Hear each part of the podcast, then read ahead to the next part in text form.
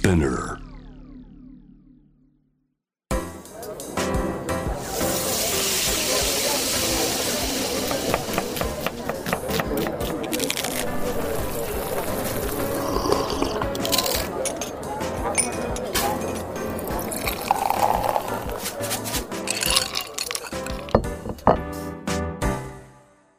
アジナ副音声Voice of Food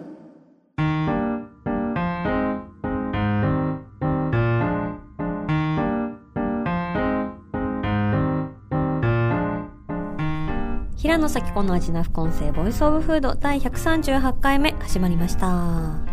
この番組は365日食べ物のことしか考えていない食のしもべことフードエッセイスト平野紗季子が毎回テーマに上がるフードについて熱く語り音楽のライナーノーツみたいに美術館の音声ガイドみたいに食をもっと面白く深く味わうためのトークをお届けする番組です。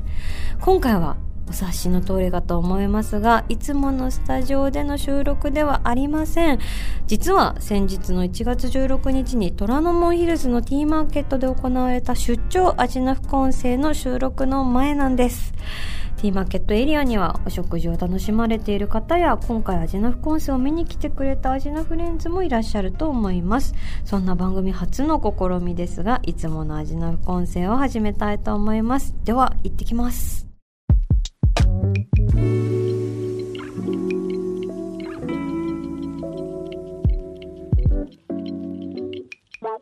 はい、皆さんこんばんは。えー、J-WAVE アジナ副音声ボイスオブフード平野咲子と申します。えー、今日はですねきなりね始まって何が何なんだっていう方もたくさんいらっしゃると思うし私もその一人ではあるんですが あの森ビルさんにうちで番組収録しませんかとお誘いいただきまして、え番組初の出張収録ということで虎ノ門ヒルズステーションタワーティーマーケットにお邪魔してます。よろしくお願いします。ということであのここ私も結構すでに何度か来てる本当に楽しい食の場なんですけど今日はとあるゲストの方もお招きしてご一緒に、えーこの番組を、えー収録していきたいと思います。ティーマーケットといえばこの方シェフの森枝寛さんです。よろしくお願いします。よろしくお願いします。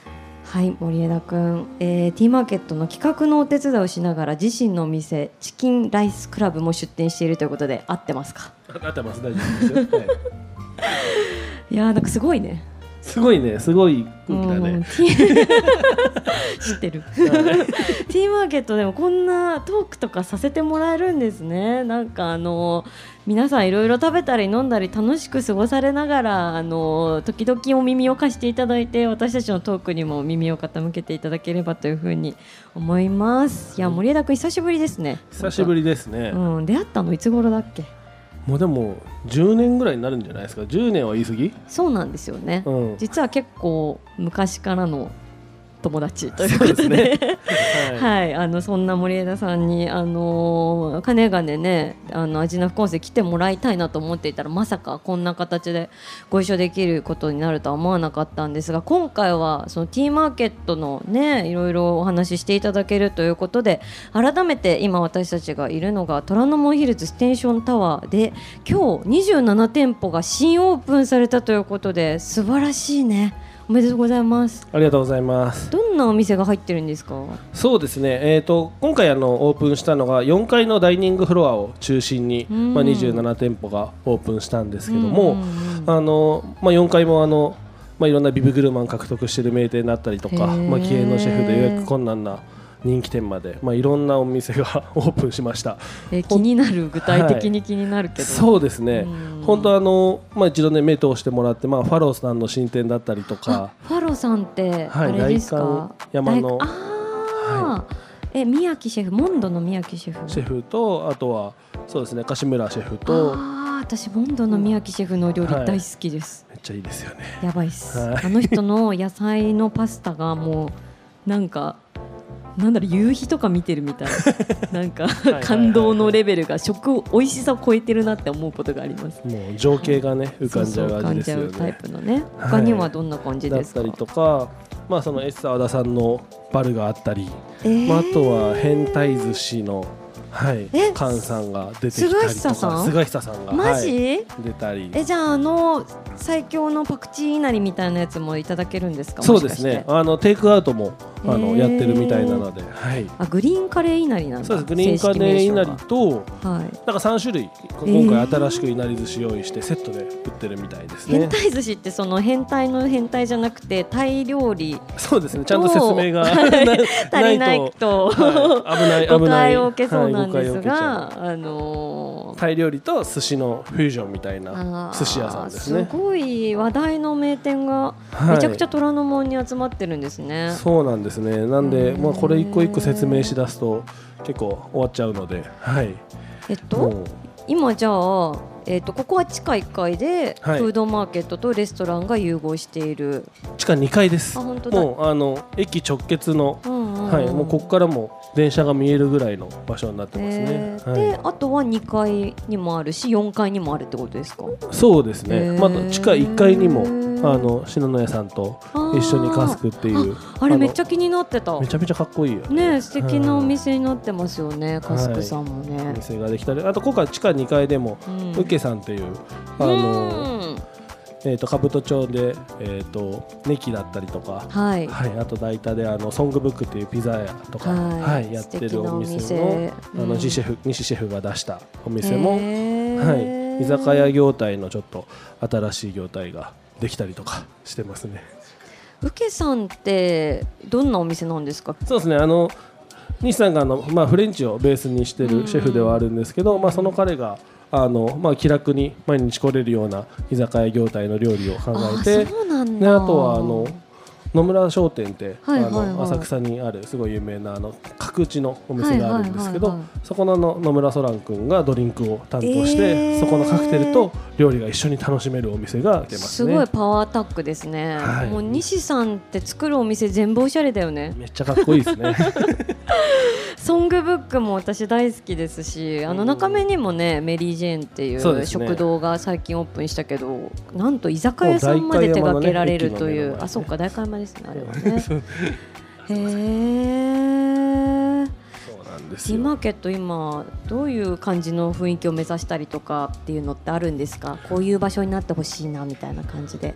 そうですね、まあ、あの昼と夜で結構使い方が変わってくるのかなっていう感じはあったりするんですけど、まあ、夜はあの、まあ、結構イベントとかも最近ちょこちょこやろうかなっていう感じで、あへのー。にぎわってるにぎわどんどんにぎわってほしいなっていうふうに思ってますね。はい私もあの結構仕事で虎ノ門来るときついつい寄ってしまう吸い寄せられてしまうんだけどあの入り口のビーバーブレッドのさ引力すごいよねいやー、美味しいしね。美味しい なんか明太フランスはいの超アップデートされたやつみたいなのいただいたんですけど、めちゃくちゃ美味しかったですね、まあ、大体全部超アップデートしてるね。基本基本はいあの、はいただものじゃないものが揃ってるっていう感じなんだけど私もうそれでさ、あの明太フランスガバガバ食べてさ次の打ち合わせ行ってさでその前におあのお手洗い寄ったんだけどさめちゃくちゃ口の周りに明太子ついてて危なみたいな トイレ寄ってよかったみたいな。なりましたなってそうだよね。そうね、テカテカになるんで、テカテカになっちゃうからね。食いしん坊の方は気をつけていただきたいんですけど、へえ、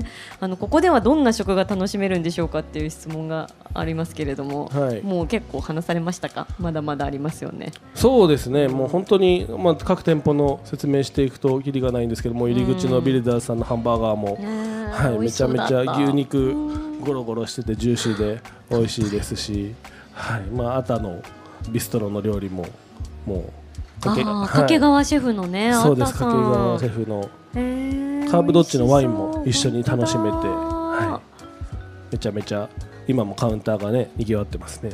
あとなんか裏に結構おもたせ系のデザートのいろいろ気になるお店、もうさっきも完売完売完売みたいになってたけれども、あ、荻野さんですね。荻野さんはい、の和食の荻野さんのうん。えっ、と和菓子か。どら焼きと、あとジェラートのお店が。どら焼きはちょっと話が長くなっちゃう。そうね。私好きなのでどら焼き。もう売り切れちゃってましたね。なんか大体悔しいな。夕方前には売り切れちゃう。3時ぐらいにはいつも売り切れちゃうみたいなんで、はい。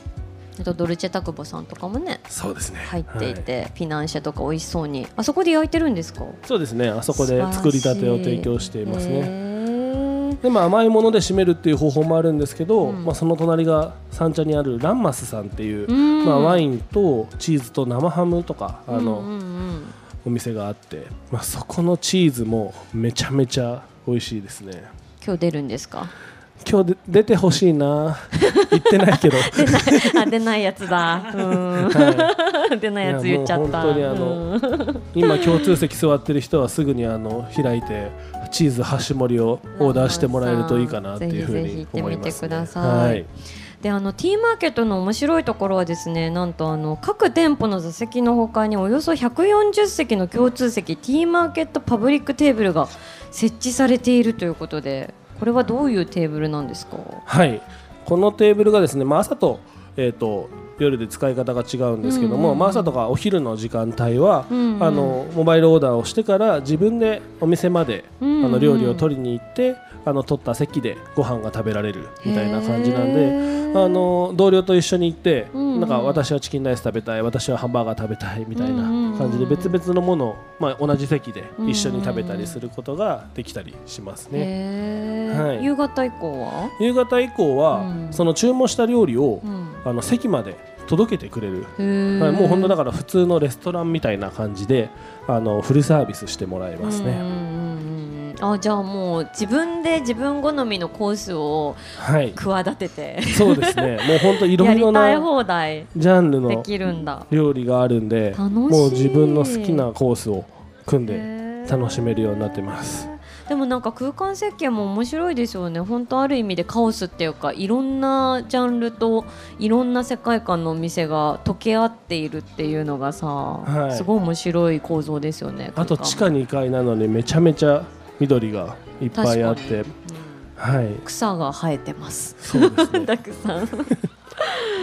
これもあの設計はあの片山正道さんが、そうなんだ、全面片山音体はい。がプロデュースされている、なるほどです。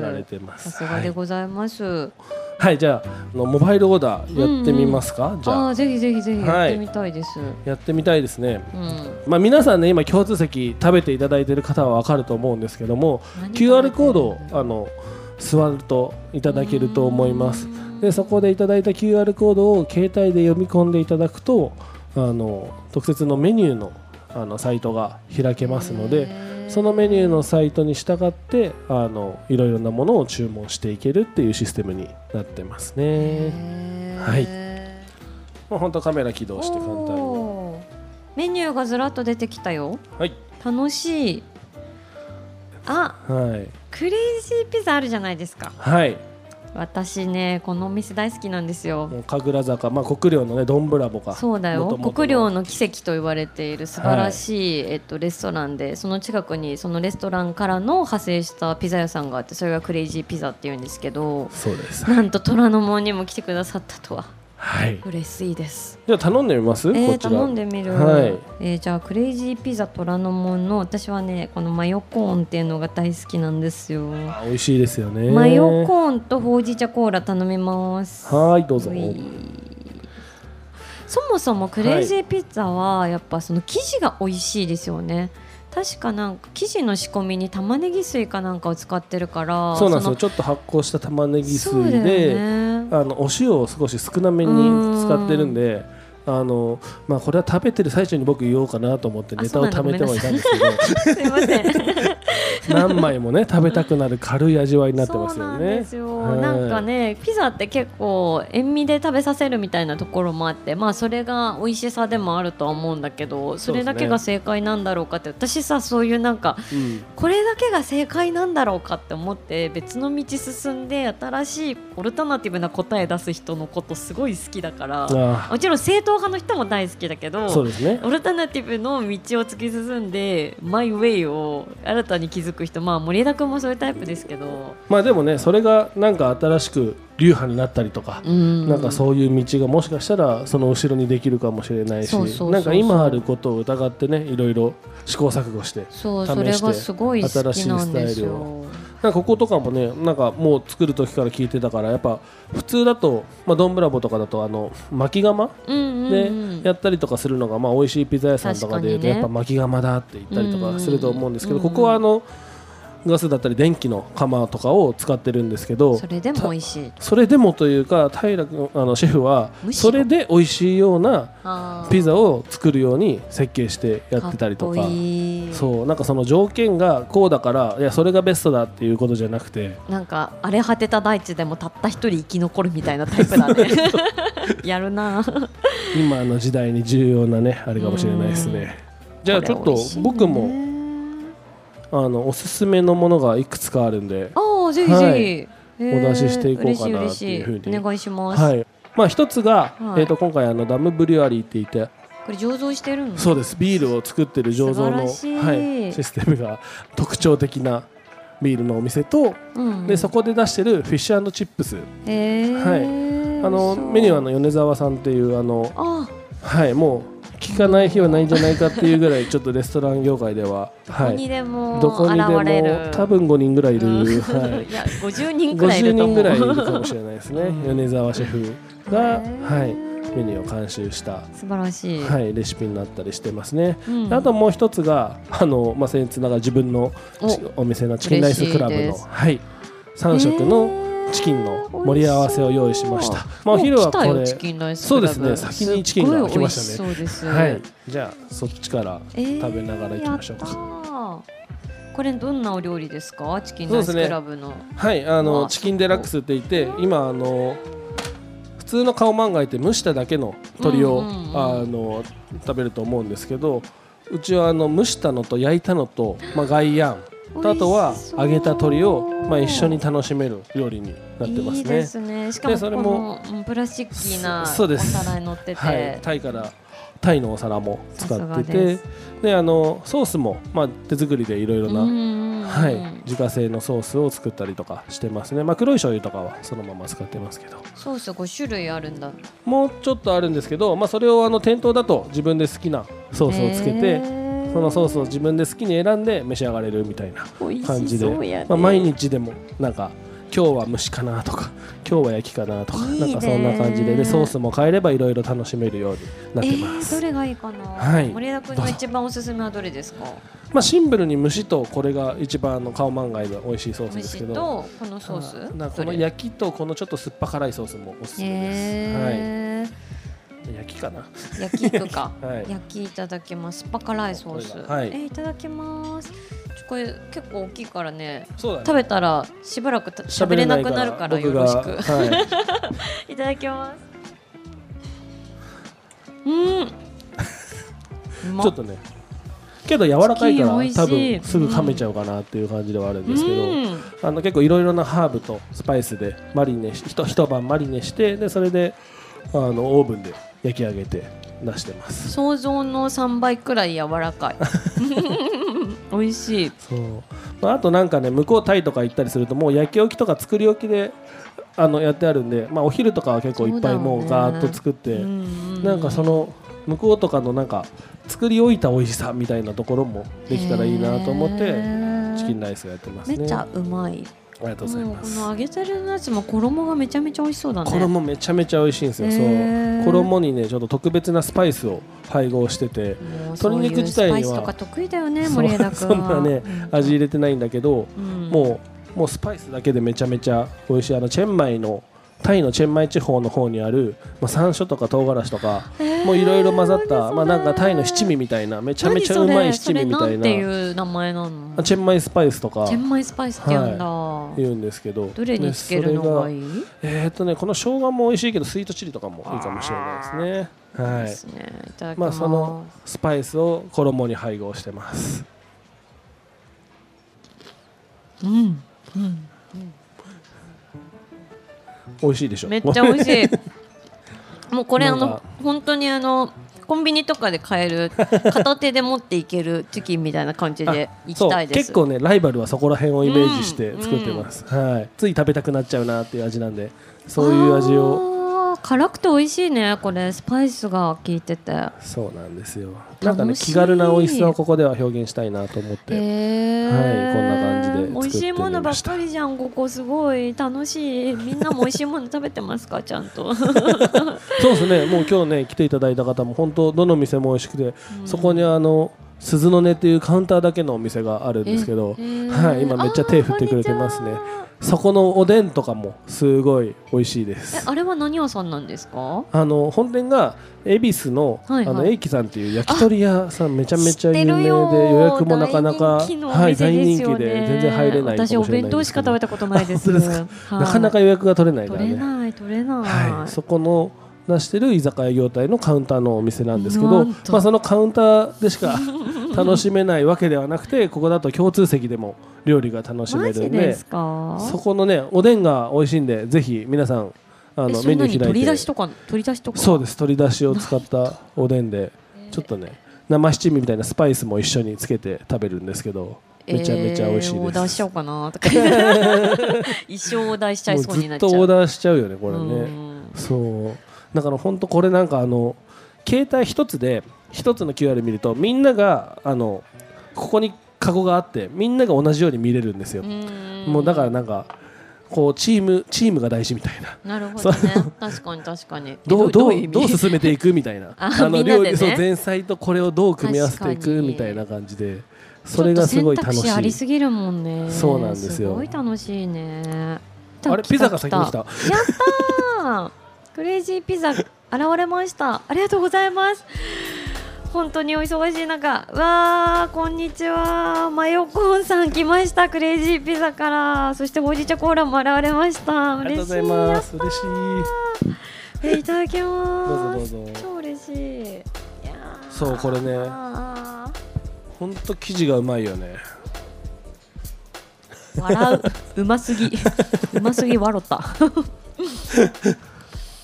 いやなんか。上の味をしっかり濃くつけてもやっぱその下の生地が塩気が薄くてうまみがあるからそこであの味の調和をしてくれるっていうのがポイントで。ね。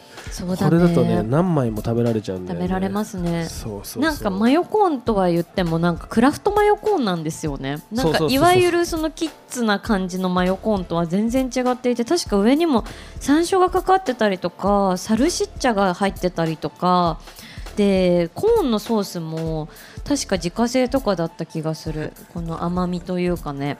そうですね。で照り焼きソースもさこれ多分きっと作ってるよね。そうだしなんか結構全部本当手作りであの子供でも健康に食べれるような食材で作ってるっていうのがそこが好きなのクレイジーピザの。だしあれ？こここもあれだよね。子供ピザあるあるある。あるよね。最初オープンした時国領のお店って確か、はい。そのオーナーの平さんの小学校と幼稚園が、近かったからねそうご出身のそう小学校と幼稚園が目の前にあって、僕は子供の頃ここに通っていてみたいな。ので、はい。今ここに通っている子供たちにも美味しいものを食べてもらいたいんですみたいな。なんていう志みたいな。それでキッズピザだけなんか100円だっけ？100円で出してらっしゃって。最高だよね。最高の転食育校したいよねしたい国領に住みたいってなってたんだけどなんと神楽坂そして今回は虎ノ門に出店ということで本当に感謝しかない。なんかちょっとこうやってさ美味しいのその先を見てる人ってやっぱりすごく素敵だし憧れるよね、そうですね。なんか。美味しいだけにとどまらないで、なんかそこの美味しいを使ってどんなことができるかっていうところをなんかねいっぱいやってるのって本当いいなって思います、コーラもめちゃめちゃ美味しいほうじ茶コーラなはい。これめちゃめちゃ美味しいんだよ。いただきます。いやピザめっちゃ美味しくてちょっと。うーん。これ大好きなの。このうん。ほうじ茶とコーラって合うんだねこれちょっとフレーバーサイエンス的に何が噛み合ってるのか森枝君解説してくれませんか？やっぱそのこなんだろうねそのこほうじ茶ってほうじたりすることで香ばしさ？なるほど。その香ばしさと、まあ、スパイス感っていうところはすごく通ずるかなっていうところはあると思うしうん。まあ、ちょっと俺も一口飲むね。お願いします。改めてね。今森枝君が味のスキャニングをしています。いかがめですか？ちゃめちゃ緊張する食レポで美でも味しいとかじゃ許さないからね。そうだね。いやでもなんかこのお砂糖の感じとライムがやっぱりそこをつないでるなっていう感じはあるけどね。なんかお砂糖でも結構ミネラルとかなんかスパイスもあるけどなんかそのお砂糖で複雑味をさらに増しながらミネラル？そうですねミネラル感は。ミネラル感。はい。しっかりあって。ミネラル感言うたらなんかそれっぽいみたいなことじゃなくて。いやじゃなくて。でそのミネラル感とレモンじゃなくてライムなのがポイントかなっていうかレモンってなんか僕の中では引き算でライムだとちょっと酸味以外にもいろんな香りが足される感じがするんですよ、あ確かにでも情報量多い感じはするかも。だからレモンとライムは僕は結構そうやって使い分けしたりするんですけどレモンは引き算でライムは足し算。足し算だと僕は思ってて。えーでそのそれとスパイスとうん。なんかその燻製した香り。まあそのほうじ茶だからほうじたた香りっていうところスのモーキーさと、はいスモーキーさが合わさってるのが本当いいな。なんかピザともねめちゃめちゃこの香ばしい感じとすごい合うなっていうふうに思いますって言ってたら今度はお次のやつコーラに合うフィッシ3個目ュチップスがうわ味しそう。目の前マジ食べ物だらけになっててくる。かなんかもう爆裂カロリー、なんかちょっとチョイスがなんかあれでしたね。ちょっとワンパックチョイスしすぎたかな野菜なさみたいな、はい。あでもポテトフライドポテトは野菜だわ。はい。まあ、チップスもね、あの普通のポテトチップススタイルのフィッシュチップスなんですけど美味しそうです。めちゃめち衣がゃめちゃめちゃ美味しいんで。すごい。これ何？ビールとかの衣の、もしかして。これはなんかねチーズとかがなんか中に確か配合されてるって聞いたんですけどもうこの衣の旨味がめちゃめちゃやばくてマイク置いちゃいます。そうだね。ちょっとこれフォークナイフ使わないと食べないといけないんでこれもコーラにもよく合いますね。ただ今日はね特別にビールが一緒に来てますね。このビールもはいこの場所で作ったビールになっててはい。そう作りたてのビールを楽しめるんでこれもあの共通席で皆さん飲めるんでぜひ今注文してください。ビールも虎ノ門で、は い。醸造してます。はい素晴上手してます。らしいいただきます。どうぞ。これやばいでしょう。ん。これめちゃめちゃ濃厚なうまみが口の中を。衣で優勝してる。はい。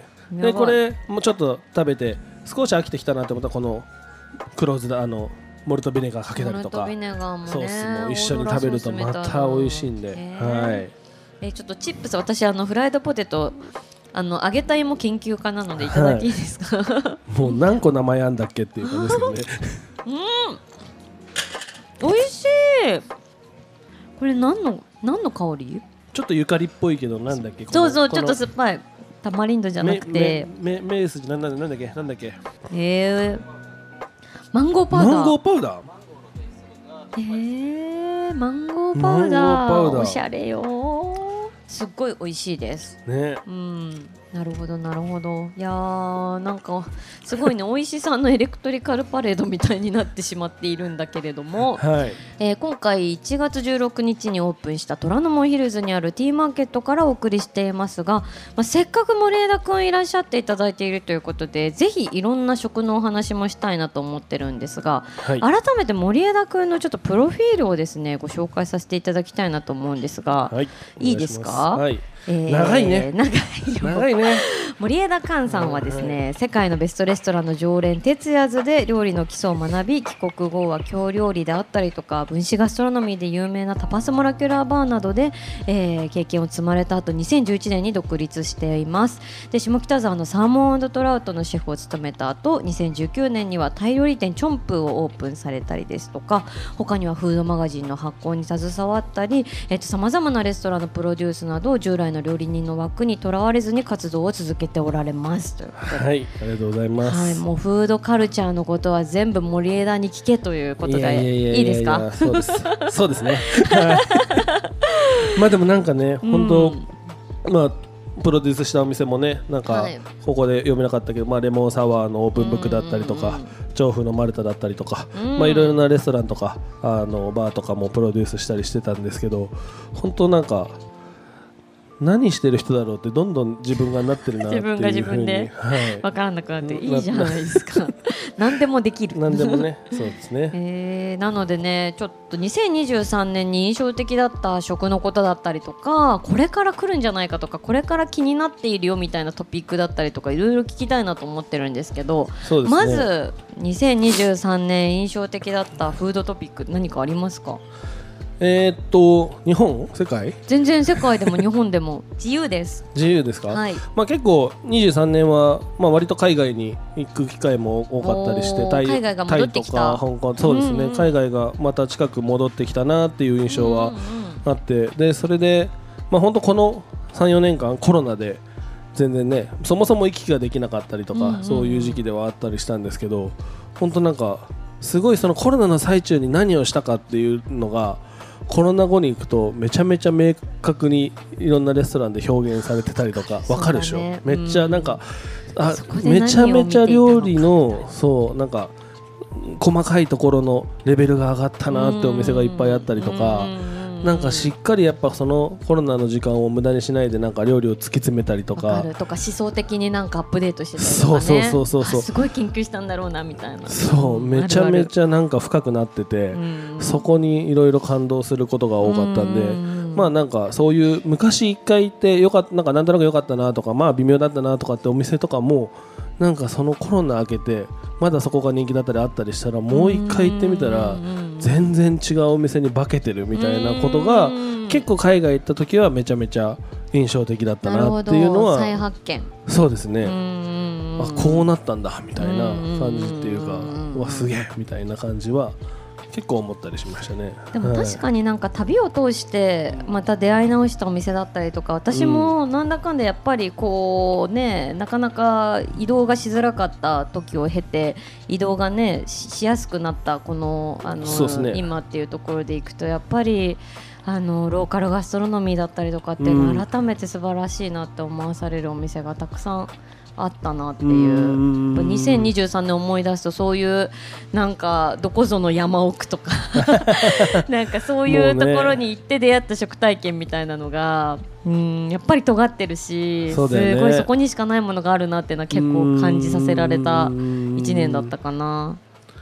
いやーなんかここでどこ良かったって言い出したらあれだけど俺は去年は結構あれだったらデワカンってマレーシアのあのクアラルンプールにあるレストランとかは割と衝撃的でしたね。気になります。ぜひうんあの本当マレーシアのジャングルの食材をいっぱい使って俺でもほとんど何言ってるか分かんないなんかジャングルのなんとかって木のなんとかって実を2日間水でなんかしてみたいな。すごい。そうでいてちゃんと美味しいんですよ。なんかそれ、うん。あれだね。セントラルとかとも似てるね。ね。今日本にねあの東京にもあの、ね。支店ができた、えっとうん。ペルーのレストランもやっぱりその土地に根付いてるクラシカルなあうん。の食材だったりとか、あの料理法みたいなものを現代に継承していくみたいなところで、やっぱりなんかさガストロノミーってそういうなんだろう翻訳する力みたいなのがあるんだなって改めて思った、そういう未知の食材私たちとかにとっては未知なるものでもそれを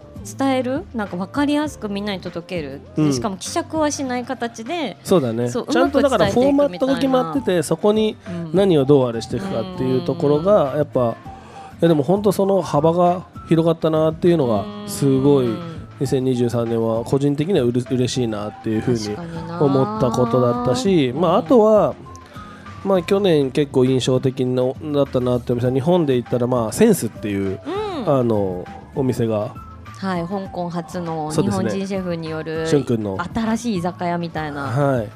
まあ、僕も結構香港とか行き来がよくあったんで、うんうん。もうあの来る前から56年前から彼とは友友達だったりはしてて、うん。で向こうのあのレストランのチームも結構仲良かったんで、よく行き来があったんですけど、うんなんかああいうなんだろうな新しいあのまあ、今回ねオープンした受けとかも、ちょっとそういう新しい居酒屋っていうところでは少し似たくくりなのかもしれないんですけど、なんかその何かをテーマにしながら自分が持ってる調理スキルっていうところを合わせて表現していくっていうなんかそのセカンドラインとも少し違う確かに。なんかそういう新しいチャレンジみたいなところっていうのが割と面白いトレンドだったりとかなんかそういう風になっていくのかななんて思いました。あれはラグい。ジュアリー居酒屋ですよね、い、わゆる居酒屋ではないんだよなセンスさんはでそこがやっぱり面白くて。そうそこがねなんかうんただちょっと高級食材でうん。どうだとかっていうでことじゃないじゃん。でも違う。だからなんだろう。すごくその居酒屋っていうものの持ってるうん。ボーダーレス性みたいなものがうんめちゃくちゃ最大化されているお店だなと思って、そうなんですそよこがすごい面白い。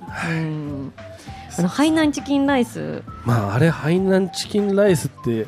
言えるのかっていう ハイナンチキンライスににフレンチの技法みたいなものまで入ってるはい。なかなか素晴らしい締めのお米のお皿があったりね。あれは面白いね。すごいクリスピーなねローストチキンがうんもう鶏の足の先っぽまでついてね半話だっけ1話だっけもう丸々パエリアみたいな感じでね出てきてねあれとかもね。まあでも食べてみると確かにみたいな感じのうんそのなんか確かにっていうところも面白いし。でも確かになんかそのジャンルで切れないみたいな面白さっていうのが結構こう注目されているお店の中にいろいろあるのは一言で言って例えばあの京都の山奥の能見さんっていうさあの若いもうまだ20代前後の3兄弟がやってるレストランがあるんですけどそことかってフレンチとかイタリアンとか和食じゃなくて何で勝負しているかっていうと切れ味で勝負してるっていう そのなんか切れ味軸って何みたいな。まあ、そうですね。まあ、皆さんにはちょっと分かりやす。く、包丁の切れ味ですね。包丁の研ぎにめちゃめちゃ命かけてて。みたいな。このキレキレの包丁で切った人参を食えみたいなやつだよね。そうそうそう。切れる切れるだけ言っても切れ味軸そうだからこの切れ味によってあの味って変わるんだよっていう。でも割烹のねカツってそもそもその切るっていう意味だからめちゃくちゃ重要なスキルであったりするしね。そういうなんかあのクラシックなところにも焦点を当ててしかもそれを新しい世代がやってるっていうのもおもろい、ね、本当にそれってだから要するに基礎の基礎のことってことだからね切るっていう単純な作業だからそれをそういう突き詰め方しますかみたいなのをね20代に教えられるっていうのがすごいなって思いましたよね。ねえー、やっぱ面白いですね森枝君の話。えっと他にはどうですか？今注目してるとかこれから来そうみたいな。何でもいいよ、う。ん、料理でも味でも地域でも食体験でも食イノベーションでも。なんかこれから来るってか森田君が気になってることみたいな。気になってること、うん、まあ割と今結構その都会で食べるならボーダレスみたいなところの面白さみたいなところだったりとか他にレストランとかでいうと去年開けたあのマルコの新店とかも割とそういうボーダレス枠ではあのロスタコサースですね、はいはいはい、の新しいお店。なんだっけ？あの恵比寿のお店が、はいはいはい、あの彼はなんかお寿司屋さんのようなタコスみたいな なんかねやっぱだから何かにそういうふうに見立てというかなんかそういうことをベースにしてなんか他のことに挑戦するっていうところがやっぱり今はずっと面白いなっていうところではあったりしますけどまああとはなんだろう味とかでいうと発酵とかはねもう結構ずっとやってはいますけど、ただ発酵の枠も結構最近は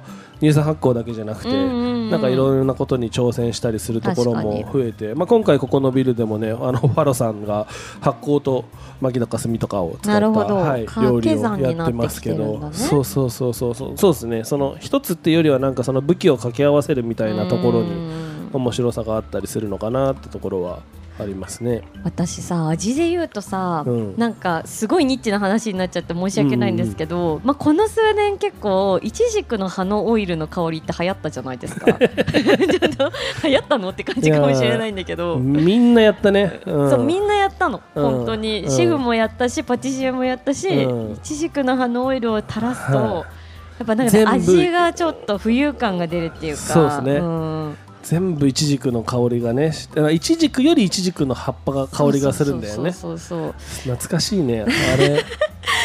あれのイチジクの葉のオイルの次の香り何なんだろうって私は思ってて。ああはいはいはいはいはいはい確かに。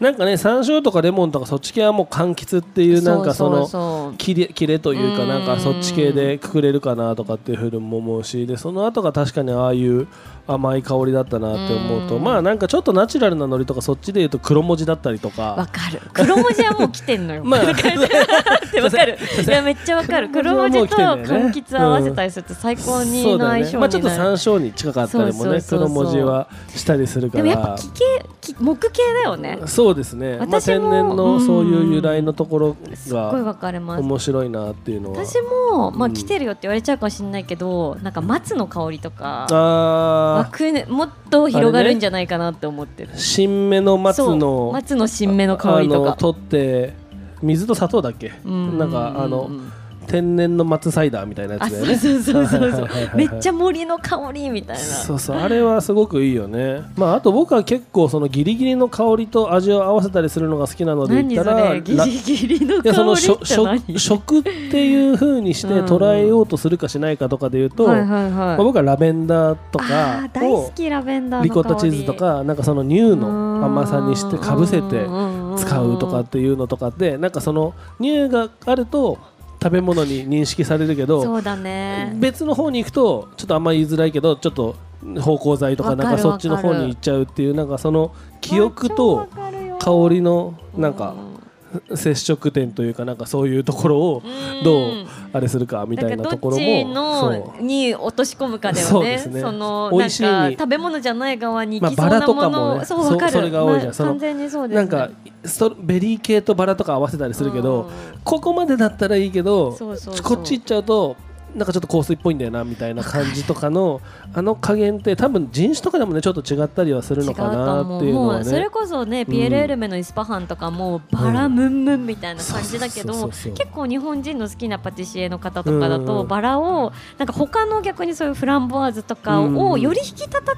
せるためのバラみたいな使い方とかがめっちゃ上手だなみたいなので気になったりはします。やっぱねそのなんか底上げしてくれる複雑性の香りみたいなところっていうのはやっぱり引き続き面白いなっていうのは思う、ね、だから一軸は割とそれで言うと、うん、なんか七味ぐらいこう、言い方あれだけど割と何にかけても美味しいじゃないけどなるほど、うん、なんか応用性がある。香りとかではあったかなっていう気はしますね、次は何が来るんでしょうね、なんだろうね。あとさスパイスでいうとマーガオとかも結構流行ったよね。そうだね。もう、まあ、このレモングラスの香りがします。みたいなそうそうレモングラスペッパーとかねいろんな言い方があったりしたけど。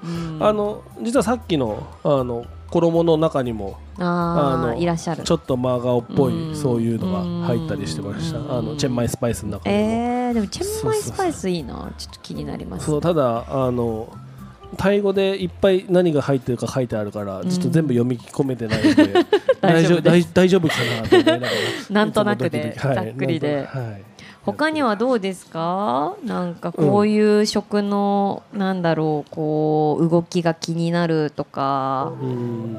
まあでもなんか本当別にずっとここの施設の話ばっかりをしておくのもあれですけど、うんうん、なんか、まあ、ここに限らずやっぱりこういう集合体とか新しいところのそういうところにちゃんとしたレレストラン出身だったりとか、まあ、そういうレストランが。なんかしっかり参画してでそれで美味しい体験をなんかいろんなところでできるようになんか今までの商業施設とかそういうところってなんかそこがそんなに強くないイメージだったと思うんですけど本当にこんな名店が、まあ、ここ虎ノ門ヒルズだけど麻布台ヒルズとかも含めて入ってるの？みたいなお店がねいっぱいなのでなんかそういうところも割とフラットになってきたのかなって。なんか今まではやっぱ駅から離れた隠れた名店みたいなとこだったりとかなんか雑居ビルのあえてなんとかとかっていうところが、もちろんそこでいい店も今もいっぱいあるけど、なんかそのいい店の場所とかそういうのとかっていうところの垣根がある意味で外れてきてるのかなっていう気はなんか最近はする気はしますけどね。なんかやっぱりさ、うん、そういう垣根があのていうかなんだろう敷居が高いお店の方々もさ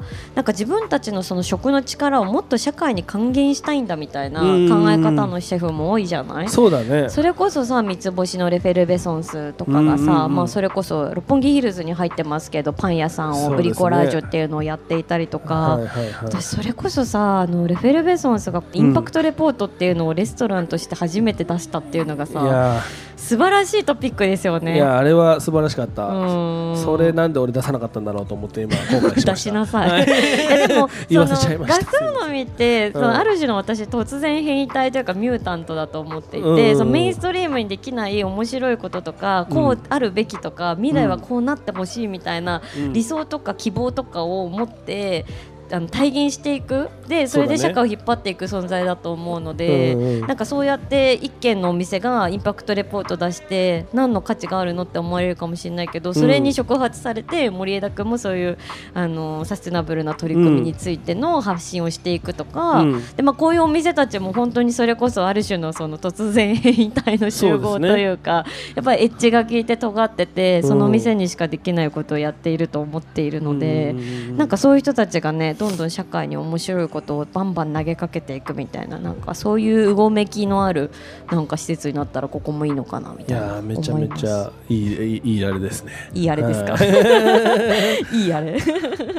いやでもなんか本当ああいう伝え方もいいし、まあ、僕は結構自分で言うのあれだけど、まあ、自分もサーモントラウトねよく食べに来ていただいた時になんかブラックバスとかなんかこう結構あまり食べないし食べても美味しいのかなっていう印象のものがあったけどなんか僕はそれをなんかそういうジャーナリズムのノリっていうよりはもうちょっとなんか面白さとか楽しさででかつ食べたら美味しいみたいなノリで伝えながらなんか笑いながら伝えたいなみたいな感じ。笑いながら希望と絶望を伝えるみたいなことを すごい、ね、そうそうそうそうそう。サモトラでは自分的にはやってたつもりめちゃくちゃシュールないやでもなんか笑いながら伝えるって面白い。それが日本人的には一番伝わるかなと思ってなんかジャーナリズムとかって結構すごいそうだね。ストイックになりすぎても、ね、ってなった時にそれをじゃあ数多くの人が読んでくれたりとかなんか好きかっていうと、まあ、結構やっぱお笑いとか楽しいことの方に興味を持つ人の方が多いけどでもそれでもやっぱ料理でそういう風になると今度はなんか高級食材だったりとかそっちの方になっちゃうのをあこういう料理の面白さもあるんだみたいな方に引っ張りながら実は真面目みたいなこととかっていうのにあれするとちょっと面白いなと思って活動をしてた。確かにそれができるのが食の力でもあるよね。それこそこれも森ビルさんの施設で麻布台ヒルズの中にピッツァフォーピースっていう、めちゃめちゃ良かったね。素晴らしい、あの社会のそのあの環境問題だったりとかに対してすごく、あの心を砕きながらお店をやってらっしゃるピザ屋さんがあるんですけどやっぱりそこもそうそうベトナムからあの東京に初出店なんですけど、掲げてるのがエデュテイメントってエデュケーションとエンターテインメントの掛け算で学びながらエンタメしながら学べるみたいな、そういうので子供にねすごい食育のこととかをね、楽しみながら美味しく食べてもらいながら伝えていくだったりとかやっぱ素晴らしい取り組みだなって思う。でもそういうお店がどんどん増えてて楽しい。ここのティーマーケットさんとかもね、うん、今日ので終わりじゃないんでこれからもまだまだ？続々あの、えー、お店が開いていく予定なので。そうなの？はい。もう高級フレンチからもういろいろな店舗が、えー、楽しみいつ頃までで開くんだろう？夏ぐらい？もうちょっと先かもしれないって。そうなんだ。すごいね。まあまあまあそれまでには、はい、なんかアウトプットありきな感じがいいですね。そうもう決まってない感じが今なんかその、まあ、進行次第ですみたいな。常に成長中なんで、はい、あ楽しみです。そうなんですよはいというわけで今回は出張収録ということで1月16日に新エリアがオープンした虎ノ門ヒルズステーションタワーにあるティーマーケットからお送りしてきましたが最後になんか締めの一言いただきたいんですけど森枝さんにとってティーマーケットの魅力とは？すごいなんかなんちゃら大陸みたいで何で すか。いやでも本当にさっきから言ってるずっと食の多様性っていうことをこの場所で地で楽しめる、もう本当いろんなものを一緒に楽しめるっていうところがあの、まあ、ある意味今っぽさでもあり東京っぽさっていうところもあるのかなっていうふうに思うんで。あとここまでね駅から近くてこのクオリティっていうところも合わせてもういろいろちょっと規格外だなっていう場所になってると思います。はい、ありがたい。見えるからねちょっと行けば電車が、はい、意外という商業施設の中のってさアクセスしづらかったりするんだけどそ、ね,、のストレスがここに関してはもうゼロってかもうマイナスくらい。改札出て50本ないぐらいですね。ないぐらいでね、はい、食の楽園にようこそって感じなので、はい、ぜひ皆さんも足を運んでいただきたいと思います。私もまた遊びに来たいと思います。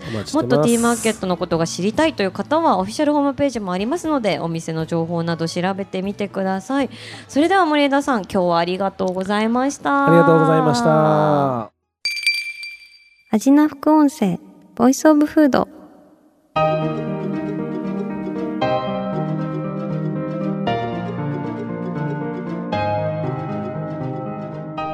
はい、今出張アジナ副音声が終わって帰ってまいりました。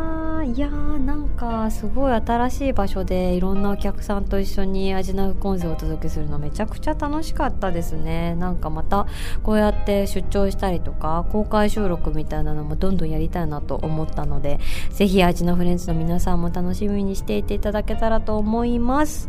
そして引き続きアジナ副音声ではアジナフレンズたちの好きな食べ物のメッセージも募集しています。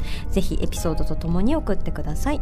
メッセージを紹介された方には番組オリジナルステッカーをプレゼントします。メッセージはアジナフコンセのインスタグラムをチェックして送ってください。そしてアジナフコンセは毎週月曜日に配信しています。さらに JWAVE のラジオでもお聞きいただけます。毎週金曜日深夜12時30分から FM81.3JWAVE こちらもぜひチェックしてください。次回はですね、えー、伝説のフード漫画こと美味しんぼをテーマに岡本図の浜岡本くんそしてミュージシャンで俳優の古舘裕太郎くんとお話ししてまいります。こちらもねどうなるかなっていうところでめちゃくちゃ楽しみなんですがどうぞお楽しみに。平野咲子が届ける味の副音声ボイスオブフード。次回も食べ物への愛を声にしてお届けしていきます。あーお腹すいた。